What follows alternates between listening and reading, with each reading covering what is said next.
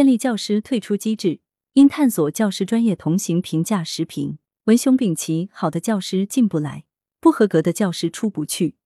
长期以来，教师行业是否应该引入退出机制，众口不一。对于不合格教师，除其涉及严重的违法犯罪或师德师风问题，暂未有妥善的处理依据或标准。日前，浙江省宁波市教育局《宁波市中小学教师退出机制实施办法》引发舆论关注。根据该办法，教师的退出渠道包括待岗、转岗、离岗、退养、解聘。此外，意见稿还为上述渠道列举了多种情形。事实上，从二零一六年起，我国就已全面推行中小学教师定期注册制度。对于中小学教师资格实行五年一周期的定期注册，实施这一制度的目的，就是为了打破教师终身制，让不合格的教师退出。宁波试点的中小学教师退出机制，是在定期注册制度基础上，对教师进行更严格的考核、评价与淘汰。对于建立中小学教师退出机制，舆论意见不一，有人赞成，认为打破铁饭碗优胜劣汰，有利于优化教师队伍；也有人质疑。在当前唯分数唯升学评价体系之下，如果只用学生的考试成绩、升学情况以及教师完成行政指标的情况考核评价教师，很有可能进一步加剧唯分数唯升学功利倾向，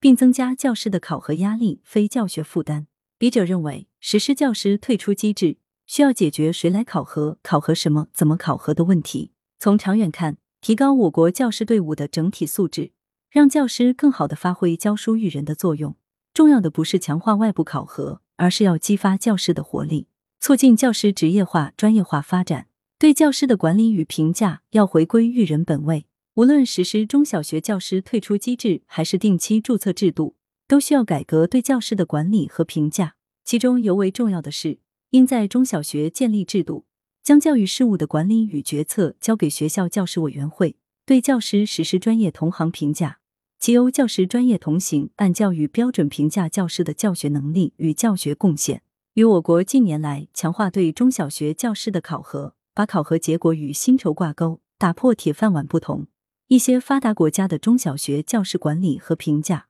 实行三个基本制度：年薪制、终身教职制度、教师同行评价制度。年薪制是指按教师职务确定年薪，年薪随教龄增长而提高。对教师也有年度考核，但考核结果通常不影响年薪，只会一定程度影响来年年薪的提高。在年薪制基础上，实行教师终身教职制度，即教师在入职前几年会面临严格的考核评价，而通过考核确认胜任教职后，会获得终身教职。考核周期拉长，而且考核将不影响到续聘。年薪制与终身教职制度被认为是保障教师教育教学自主权。避免教育与学术被其他非教育、非学术因素干扰的重要制度。在这一制度下，教师不会受过多锅品的考核干扰，可以全身心投入教学，做自己感兴趣的研究。但年薪制和终身教职制度也存在养懒汉的质疑。解决这一问题的办法，就是实行教师专业同行评价，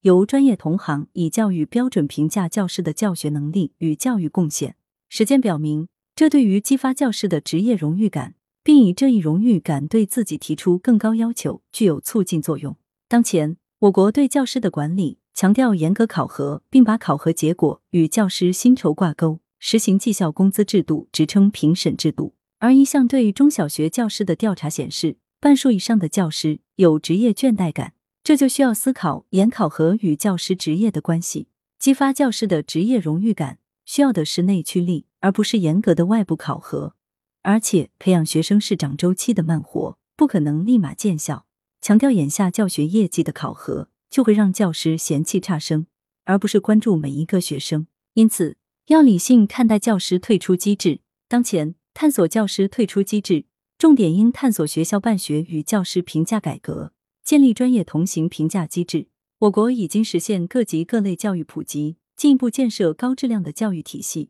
需要教育面向人人，面向每个学生的基础教育必须淡化考核竞争，重视给每个学生高质量的教育过程。为此，要改革教师的薪酬制度与考核体系，淡化考核对教师薪酬的影响，推进中小学教师年薪制，